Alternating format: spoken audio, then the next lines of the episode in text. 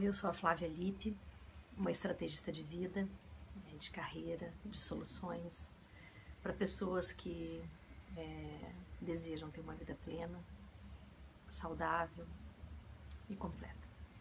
Eu sou uma estrategista de pessoas. e como estrategista, é, eu preciso dizer que eu tenho que é, também me verificar muitas vezes, né? E criar oportunidades também para mim. É, queria muito é, compartilhar com você os aprendizados que eu tive enquanto estava internada e agora ainda na minha recuperação é, física, emocional, é, mental, espiritual, é, que demanda assim muita calma, muita dedicação e muita vontade de sair do estado que eu estou por um estado melhor. É, eu não tenho televisão em casa, eu optei por não ter a televisão há muitos anos e me conecto com outras formas de informação e a internet é muito importante para mim também. Eu gosto de coisa, de verificar coisas, mas também é, escolho muito o tipo de informação e de mensagem que eu quero ler, ouvir, é, compartilhar. As minhas holografias mentais, elas têm a tendência de ser holografias mais positivas e olhar sempre o copo mais cheio. Eu tenho, tenho tido até uma certa irritação muito maior do que eu tinha antes com pessoas pessimistas é, e que sempre veem um problema em algum lugar. É, isso não é moda, isso sou eu há muitos anos. Aliás, é, olhar tudo com muito otimismo às vezes também causa problemas, pode acreditar. É, mas eu ainda prefiro olhar a vida com, por um lado mais positivo é, do que conviver com pessoas derrotistas. E foi esse lado positivo de olhar a vida e poder compreender todas as questões enquanto eu estava internada e ainda em tratamento.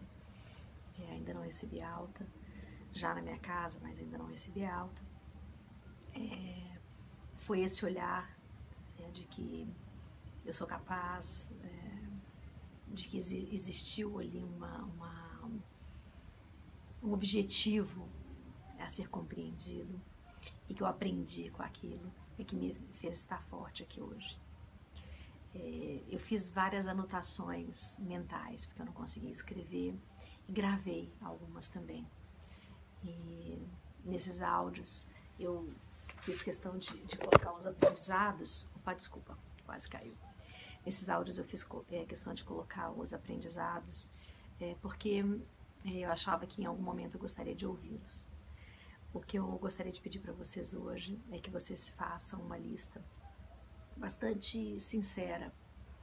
É, não só, a gente já fez, é, vou só fazer uma, uma voltinha para a gente se lembrar. A gente fez uma lista do que você não vai roteirizar mais na sua vida, uma lista da, de, da sua personalidade perdida para o mundo e que você vai resgatar. E agora eu queria te pedir uma lista é, dos itens que você tem que olhar de uma forma positiva. Enumere o que você considera problema ou desafio, ou medo, ou raiva, ou impaciência, ou implicância. E na frente você escreva qual é o olhar mais positivo que você pode ter para isso.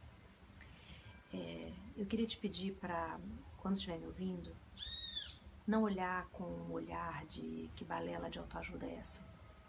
Queria que você olhasse como uma oportunidade de ouvir uma pessoa que viveu muito profundamente um pezinho do outro lado e te dizer que a experiência de ver uma, o positivo em algumas situações pode salvar a gente e dar uma, um insight é, de solução para as coisas que você acha que talvez não tenham solução.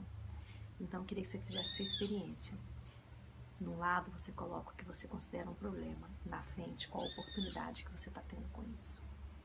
E como olhar com um lado positivo aquilo que está te acontecendo. Obrigada por me ouvir. Obrigada por estar aqui comigo.